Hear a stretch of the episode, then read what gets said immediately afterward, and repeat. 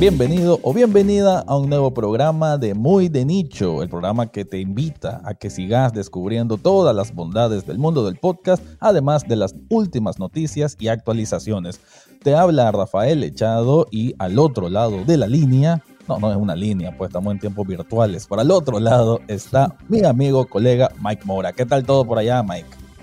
Buenísimo y muy contento de las noticias que se vienen para hoy, que como le hemos, como le hemos prometido y le hemos dicho a nuestra audiencia, son noticias que te van a dar ganas de seguir produciendo más y más programas, más y más podcasts. Así que por favor, Rafa, dinos, dinos cuál va a ser la primera del día de hoy. La primera noticia es, tiene que ver con Spotify, tiene que ver con Anchor, todo ese mundo que es tan amado como odiado. Ahora van a incorporar algo nuevo, bueno, algo que quieren ampliar, mejor dicho, que son el Spotify Audience Network, que es la manera de que los anunciantes conecten mejor con los oyentes y con los creadores de contenido, pero ahora se está ampliando a Anchor. Ahí te voy a explicar un poco mejor al respecto. Y de tu parte, ¿cuál es la noticia que vamos a comentar en el segundo bloque? Pues yo les voy a platicar acerca de los premios Ondas Globales del Podcast, a.k.a. por mí, no es que se hayan nombrado ellos así, yo los he nombrado los Óscares de los podcasts, en donde les voy a estar platicando acerca de los premios que se van a estar ofreciendo, eh, lo que van a estar premiando, mejor dicho, porque no ha habido alguna mención de premio en efectivo, en donde seguramente los que nos están escuchando se van a animar y van a decir, a ver, me voy a inscribir y me voy a registrar, así que vayamos a escuchar las noticias.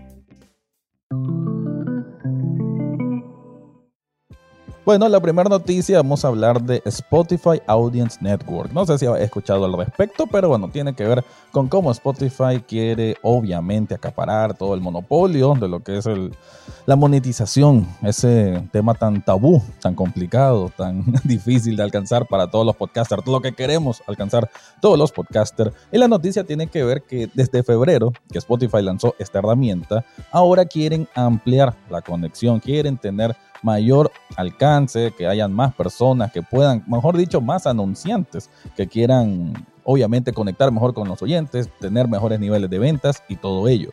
Para eso lo está haciendo a través de Anchor, que como ya sabemos, Anchor es esta herramienta que hace un par de años compró Spotify y que facilita a muchos podcasters a simplemente grabarse y ya existir en Spotify y en otros eh, métodos de distribución de podcast. Un poco, aquí resumiendo lo que dice la noticia, es que lo que busca esta ampliación del Spotify Audience Network, que bueno, de momento solo está en Estados Unidos, Reino Unido, Australia y Canadá, es que haya más posibilidad de que los anunciantes conecten con creadores de contenido que no sean solamente de podcast que son de la palestra del Spotify Originals, sino de los creadores de contenido de Anchor, que ahí estamos hablando pues, de un montón de gente, porque querdámoslo o no, hay mucha gente que sí está en Anchor y sí empieza en Anchor, ya que se permanezcan en la, en la en esta herramienta o no, bueno, ya son ese es otro asunto. Pero el hecho de que es una, creo que es una base bastante fuerte de muchos podcasters iniciales y hay algunos también de renombre que han encontrado ahí un, una manera de realmente eh, mantener un nivel eh, de trabajo organizado y que, les que es funcional para esto del podcast. Entre la, vamos a decirle, el comunicado que brindó Spotify, que esto fue el 6 de octubre, hace bastante poco, menciona que eh, como manera de venderlo, ¿verdad? Que el entusiasmo de los anunciantes por el sector de los podcasts se ha disparado en el último año. Y con este lanzamiento, los principales creadores de Anchor podrán aprovechar esta creciente demanda y disponer de otra forma de monetizar sus contenidos. Ahí suena todo lindo, ¿verdad? Pero bueno, sabemos que siempre hay letra chiquita en estas cosas. Continúa. Y para los anunciantes, la inclusión de Anchor permitirá conectar con más oyentes y con más creadores. Por dar un ejemplo, Anchor alimenta el 70% del catálogo de podcast de Spotify por lo que esta nueva capacidad amplía rápidamente el alcance de los anunciantes. Entre otros de los puntos que habla esta noticia es que también eh, permite que el anunciante, el, tipo de anunciante se amplíe, porque menciona que hasta ahora para que alguien, digamos, yo soy la empresa, qué sé yo, Patito Feo, y quiero anunciarme en un podcast. Y como, pero como patito feo, tengo que contactar prácticamente a la organización de marketing de Spotify para acceder a pautarme en un Spotify Originals, por más de que esta herramienta se supone que lo facilita. Pero lo que busca ahora también es que sea más sencillo. Y eso me parece muy bien, que el anunciante no tenga que, que no tiene que pasar por un proceso tan engordoso para poder precisamente anunciarse en un podcast. Eso me parece bien. Incluso mencionan que le están igualando las condiciones para que pronto todo tipo de anunciantes, y mencionan universidades, artistas independientes, desarrolladores de aplicaciones, puedan aprovechar el valor de los anuncios en los podcasts.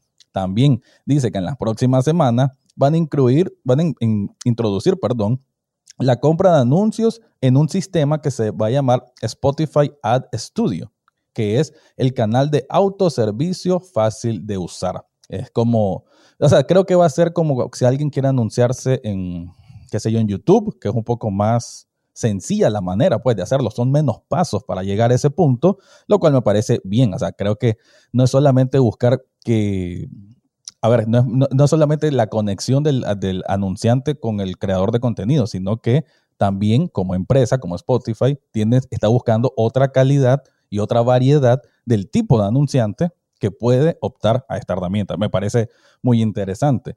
Y como dato extra, que esto sí creo que hasta abarca para otro tipo de conversación, que dice que también Spotify se unió a la Global Alliance of Responsible Media, GARM en sus siglas, que es una, digamos que es una especie de regulador de contenido. Dice que como miembro de Spotify, como miembro de esto, quiere o promete ayudar a establecer las normas de seguridad de las marcas en el audio para la industria. Con esto habrá más control del contenido, lanzando la posibilidad de excluir temas sensibles, ofreciendo a los anunciantes más confianza y control sobre dónde se escucha su mensaje en la red. Esto, eh, no sé, creo que hay que tomarlo con pinzas hasta cierto punto, porque ¿qué van a considerar ellos contenido sensible? Es un tema, de hecho, recurrente de, Spotify, creo que desde el boom de Spotify sobre los cambios que pueden hacer sobre el, sobre el contenido que hay ahí. Y con este tema que están ampliando la manera que los anunciantes pueden optar a meter un anuncio, pues precisamente en un podcast, siento como que, mm, cuidado, si estás en Spotify te puede manipular tu contenido. Claro, pues hay, hay cierto contenido que está bien que lo regulen, pero creo que es un tema como para evaluar cada caso y hasta qué punto no pueden vulnerar la libertad de decir lo que uno quiere en un podcast, que al final de cuentas es un poco el sentido de esta industria. Pero bueno, esa es un poco la noticia. ¿Qué, qué pensás hasta ahí, Mike? ¿Cómo, ¿Cómo escuchas todo este movimiento de Spotify? A ver, ahí hay dos cosas. como bien dijiste, creo que el segundo lo voy a, lo voy a poner aparte porque es un tema bastante amplio. lo único que puedo decir de, de esto último, del Global Alliance, es que hay, hay que tener muy en cuenta que Spotify está especializándose en el tema de, la, de los algoritmos. Y bueno, pues ahí lo que me preocupa es que sean los algoritmos los que al final de cuentas hagan la revisión de contenidos y no lo sé, o sea, podríamos estar hablando más ampliamente de ella, no me quiero meter en ese tema, pero es, es muy interesante.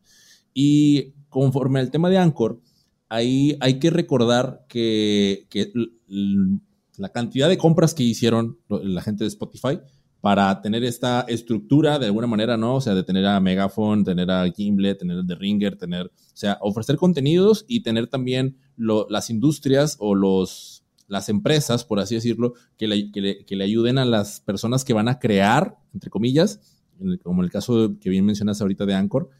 Pero no sé si toda esta estructura y la forma en la que esté, o sea, sería muy interesante saber cómo está estructurado por dentro, ¿no? Porque al final de cuentas son compras y es, métete y a ver, esta pieza me la pongo aquí no vaya a quedar como una especie de, de Frankenstein, ¿no? O sea, como así como medio, medio extraño el armado. Eh, el, pitch de hagamos esto para ayudar al creador, eso ya lo vienen repitiendo desde hace mucho tiempo, pero al mismo tiempo ya es bien sabido que lo que Spotify quiere es que las personas eh, utilicen su, su aplicación sin pagar las regalías que le pagan a los músicos. Entonces ahí es como de, sí, sí, sí, está bueno, muy bonito y todo, pero eh, o sea, tampoco, ya, ya no nos quieran mentir, ¿no? O sea, esa parte ya es como, ya, ya, ya estuvo bueno, eh, hace un año, hace dos años me la creía, pero ahorita ya no, ya no tanto. Entonces, lo, el tema de la monetización Y ya como para darle un punto bueno a Anchor y a Spotify, eh, yo no tengo nada en contra de Anchor, honestamente. Eh, en algún momento me confundí, pensé que sí, que no convenía.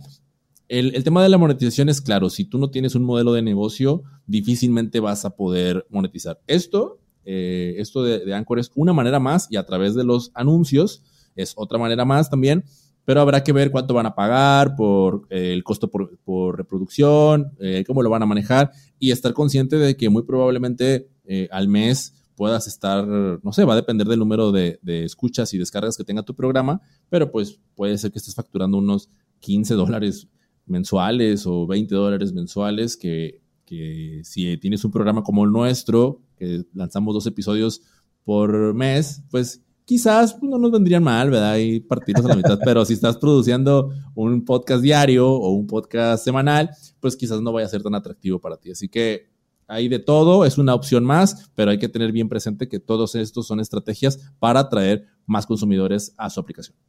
Y sí, como comentario final de este tema, eso que dijiste, la veracidad, fíjate que eso es importante. Siento que Spotify por ahí ha venido como mermando esa parte, como que ese gran boom que salía hace un par de años con esas grandes inversiones, creo que no le ha salido tan bien la jugada como ellos querían. De hecho, un artículo que salió, creo que fue a, inicios de este año, descubrió de que muchos de los anunciantes de los Spotify Originals, o bien como dijiste vos, de los eh, productos de Gimlet o de Megaphone, que bueno, pertenecen al emporio Spotify, a productos originales, entre comillas, de Spotify, la mayoría de los anuncios era el propio Spotify y el propio Anchor. Así que era engañoso, no es que sí estaban ganando, pero en realidad eran como ellos mismos reinvirtiendo el dinero. Entonces, mm, ok, ¿qué tipo? O sea, hay anunciantes. O sea, si son ellos mismos que están patrocinando, se hace la pregunta, ¿no? ¿Realmente hay anunciantes? ¿Realmente está funcionando esa estrategia? Entonces, pues creo que esto es una medida de, de tratar de revertir ese asunto y sobre todo me quedo nuevamente con esa palabra,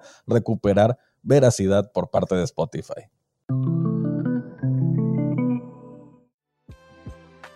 Bueno, ahora vamos a entrar a un asunto creo que más limpio, ¿verdad? Del mundo de Spotify, o algo que pinta por lo menos un poco más, más limpio, más bonito, más orgánico, y es sobre unos premios, ondas globales. Ahí nos va a contar Mike al respecto. Así es, bueno, ahora vamos a la parte de los premios que, como bien te comentaba al inicio, a mí me tienen muy emocionado. Creo que le, venían, le vienen bastante bien al área del audio y, en este momento Prisa Audio, una conformación que es reciente, no tiene más, que meses que se hizo el anuncio de esta, nueva empresa. También ahí forma parte de Cadena Ser. Anunció los premios Ondas Globales del podcast en colaboración precisamente con Cadena Ser y también con Spotify. Ahora, eh, antes de continuar, pues me di a la tarea como de buscar, pues, qué son estos, estos premios Ondas, ¿no? Porque yo decía, a lo mejor son como los Óscares de, o sea, son como una especie de Óscares, ¿no? Y, bueno, pues a lo mejor no exactamente, pero podrían asimilarse un poco. Los premios Ondas nacieron en, el, en 1953 y estaban enfocados en destacar el trabajo de los mejores guiones, de los mejores guiones, en aquel entonces también de las producciones que se hacían para radio. Y bueno, conforme fue el paso de los años, en 1957 comenzaron a hacer lo propio, pero integraron el mundo televisivo. Luego, en el 93, se introdujeron en la, en la, industria musical y ahora en el 2021 lo están haciendo unos premios específicamente para el área del podcast. Y bueno, aquí creo que también, eh, como lo platicábamos antes de empezar a grabar tú y yo, Rafa, pues vas a, vas a encontrar algunas similitudes que hay precisamente con el tema de los podcasts, porque te voy a mencionar las categorías a premiar abreviar, perdón. Y bueno, te las menciono. La número uno es el mejor podcast de ficción, ¿no? Que aquí, pues, yo si me, si me lo preguntaran ahorita, yo metería inmediatamente Guerra 3 para que fuera el que estuviera ahí compitiendo, ¿no? La tengo pendiente, me la han recomendado, pero la, tengo necesitas, pendiente. Necesitas antes de que para que puedas votar por ella y que gane el premio. Luego tenemos el mejor podcast narrativo de no ficción, que ahí, si estoy mal, que me corrijan, pero para mí ganaría Radio Ambulantes sí o sí. Luego viene el mejor podcast conversacional. Bueno, pues ahí puede haber de todo, ¿no? No, no me voy a atrever aquí a decir nada, pero ojalá ganes en dirección. no, mentira. Eh, luego viene mejor branded podcast. Y también viene legua cooficial del Estado, que aquí, bueno, para dar un poquito de contexto y, y haciendo mención especial a SUNE, de Nación Podcast, que fue el que, me sacó de la duda. Ahí lo vi en Twitter que le respondió a la chica Towers. Eh, lengua oficial del Estado, como estos premios eh, nacen en España, pues eh, incluyen los idiomas como catalán, euskera y gallego. También está un premio para un premio del podcast internacional de habla no española, lo cual me pareció, o sea, como de, ah, esto siempre en los Oscars, pues es como de lengua extranjera, ¿no? Y aquí fue como... Exacto, exacto. Sí, eso, eso me, me ha encantado. Y por último, y esto es muy interesante, un premio para los podcasts experimentales. No, no sé, ¿a qué te sonará eso, Rafa? Quizás alguien, ¿cómo se llama esto que hace la gente que es como relajación, que empiezan a hacer ruidos en micrófono? Sí, como una como especie de, ah, como el ASMR, ¿no? Como una especie de como una especie de experiencia. Sí, yo también lo veo como algo como algo que genere algún tipo de experiencia y además te comento que va a haber algunas categorías específicas y eso también me, me ha gustado un montón y las categorías son mejor diseño sonoro, mejor guion, mejor producción, mejor episodio, mejor actor o actriz de podcast de, no, de, ficción, perdón. Y por último, mejor conductor o conductora. Entonces. A ver, pero estamos hablando de los. Bueno, estás hablando de los Emmy ahorita, los Globos de Oro. No, no, no. estoy hablando, estoy hablando específicamente de estos premios ondas globales del, podcast. Me encanta, que tenga esa, ese, bueno, esa categoría, ese nivel de categoría, porque realmente está siendo tal pro como son estas grandes academias. Y creo que lo soporta muy bien la cantidad de años, ¿no? Eso, eso me parece muy importante. Sí, o sea, es, una, es, algo pues que ya viene desde muy atrás. Y bueno, justo te quería, se quería para ir terminando. Primero, el jurado, o sea, lo que se menciona es que va a estar conformado por expertos del mundo del audio tanto de España como de Latinoamérica, y las personas pueden inscribirse y registrarse hasta antes del 22 de noviembre. Vamos a dejar el enlace para, a, nuestra audiencia para que puedan participar, por supuesto, y puedan estar eh, representándonos, ya sea que nuestros mexicanos o nuestros nicaragüenses que quieran participar, venga, hay que darle, porque no, hasta registrar también muy de nicho. Y, y ahora, quiero mencionarte algo, dos, bueno, una serie de puntos. La primera, o sea, Prisa Audio, como te dije, es una conformación reciente, pero que bueno, tampoco es alguien de, que venga de algo de, donde no haya experiencia. Lo, dirige María Jesús Espinosa de los Monteros, una mujer con, más de cinco años de experiencia en el mundo del podcasting y que por supuesto logró posicionar a Podium Podcast en donde está y que hace mucho ruido ahora y pisa fuerte porque Prisa Audio es una plataforma transversal que agrupa contenidos de podcast del grupo tanto de El País y Cadena Ser como Podium Podcast y Los 40. Estos son de España, pero también eh, está, abarca emisoras de Latinoamérica como W Radio en mi país, México, Caracol Radio en Colombia y ADN en Chile. Entonces, es algo que está a nivel tanto España como Latinoamérica, que pisa fuerte y entonces hace un ruido enorme en donde todo el mundo del podcasting se enteró, todos estaban hablando de esto eh, durante la semana y a todos nos tiene llenos de mucha emoción porque, mira, eh, quizás tú recuerdes lo que sucedió el año, el año pasado en los Spotify Awards, en donde eh, se decidió incluir premios del podcasting, ¿no? Y en donde desafortunadamente, bueno, pues eh, de entrada el premio al mejor podcast se lo dieron a Fausto. ¿no? Y ahora Fausto es un mal podcast y no merecía ese premio. Bueno, yo no soy quien para decir que sí o que no, pero definitivamente, pues cuando haces un premio, ¿no? Y juegas con tu balón y solamente tú puedes meter gol, pues como que no está tan cool. Y solamente ese fue el podcast que se anuncia. Es como que sí ensució un poquito la, la ceremonia, ¿no? Esperemos, bueno, yo al menos en mis expectativas, esperemos que no vaya a pasar algo similar acá con algún podcast de su propia, de su propia área. Puede suceder, ¿no? Pero esperemos que no suceda.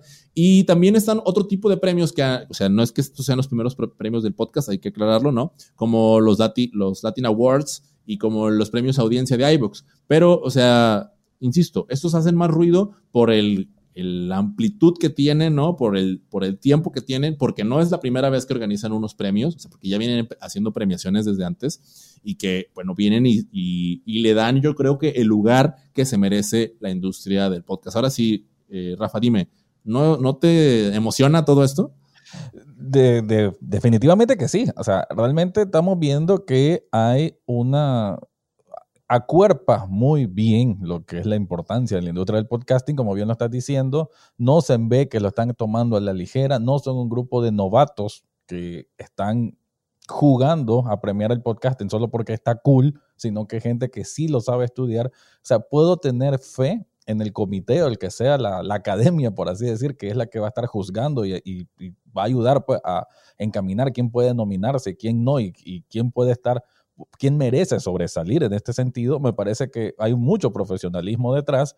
Y eso que estás diciendo, comparación a otros premios, creo que eso pasa en la industria del cine. Están los Oscars con todos sus señalamientos, pero bueno, existen los Globos de Oro que también premian películas, están los BAFTA que también premian películas, están los Critics Choice Awards, están los SAG Awards, cada quien es diferente grupo, pero quieran, amanlo o odienlo, los Oscars son los Oscars. Entonces siempre hay un escalón, aunque subjetivo, si se puede decir, pues el quien pone a, esa, a ese grupo en ese escalón, pero vamos al hecho que ese grupo Cadena Ser, perdón, todo lo que representa es eh, bueno, un emporio muy grande que agrupa perfectamente a distintos nichos, a, a distintos grupos desde España y Latinoamérica, y creo que eso le da un respaldo tremendo y sí, pues súper emocionado, la verdad.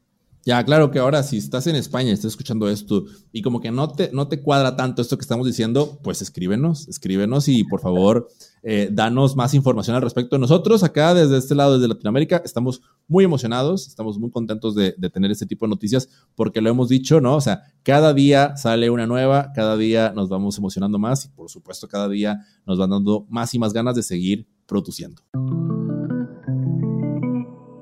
Y como el podcasting también tiene que ver con cambios, pues en este episodio tenemos un, ligero cambio. Vamos, eh, nos quedamos con dos noticias, pero antes de despedirnos vamos a incorporar un nuevo elemento que es una recomendación de algún podcast, ya sea actual, ya sea algo que estemos escuchando. Y en este caso me toca a mí en esta primera intervención y les quiero recomendar el podcast, el Spectacle, que sería como espectáculo en español. Es un podcast en inglés hecho en Estados Unidos que en su sinopsis dice lo siguiente. La reality TV es tachada de un placer culpable, de poca cosa o incluso de basura. Pero, quieras o no admitirlo, probablemente hayas oído hablar de Snooki, Lisa Vanderpump o Kim Kardashian. En los últimos 30 años, los realities se han convertido en un lugar para ver el momento social y político en tiempo real, desde las tensiones raciales en The Real World, Nueva York, que fue uno de los más importantes, hasta la dinámica de género en The Bachelor. En esta temporada, en la temporada de este podcast, van a acompañar a la presentadora Mariah Smith mientras disecciona la historia del género programa a programa, revelando cómo ha moldeado nuestra cultura y cómo nuestra cultura lo ha moldeado. Son 10 episodios, Mike. La verdad que me gustó bastante. Yo nunca he sido muy fanático de los reality, pero me gusta el estudio a profundidad con gente profesional de la materia, de la industria televisiva y cómo va. Eh, a ver, eh, The Real World, eh, The Bachelor, Survivor, vemos todas las vicisitudes que hay. La verdad que se me hizo un podcast muy agradable. Son episodios como de media hora que te lo recomiendo a vos y a quien esté escuchando. Pero bueno, con eso sería el cierre de este episodio de Muy de Nicho. Y para quienes no quieran contactar, ¿dónde lo pueden hacer, Mike? Bueno, primero que nada quiero decir que ha llamado mi atención esta última parte del reflejo de nuestra sociedad en, los reality shows. Wow, me ha dejado como de que nunca la había, nunca había pensado, pero pues ahorita se me vino la, cabeza luego, luego el gran hermano Big Brother y dije, Wow, cierto, es un gran, sí, se aprende bastante. sí, se aprende un montón. Pero bueno, eh, ahora sí, pasando a la parte del call to action, eh, queremos invitarte a que nos escribas y continuemos la conversación. Es más, que nos recomiendes tu podcast para que aparezca la siguiente semana en nuestro programa a través de Twitter. ¿okay? Estamos en Twitter como arroba muy de nicho, por ahí nos lo puedes escribir, nos puedes empezar a seguir, nos puedes taguear y nos puedes decir que quieres que tu podcast sea el recomendado. Y por supuesto también estamos en esta red profesional en donde que tanto le gusta a mi estimado Rafael, que es la red de LinkedIn, por ahí también estamos como muy de nicho.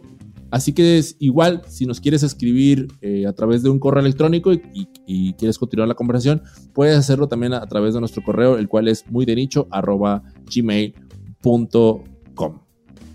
Gracias, Mike. O muchísimas gracias, la verdad, a todos los que nos han estado escuchando, los que nos siguen, para que nos, pues, nos den esas recomendaciones. Creo que disfrutamos cada espacio para hablar de podcasting, porque obviamente esta industria sigue en crecimiento y cada vez hay noticias más positivas. Soy Rafael Echado. Nos vemos, Mike. Chao, chao, chicos. Nos vemos.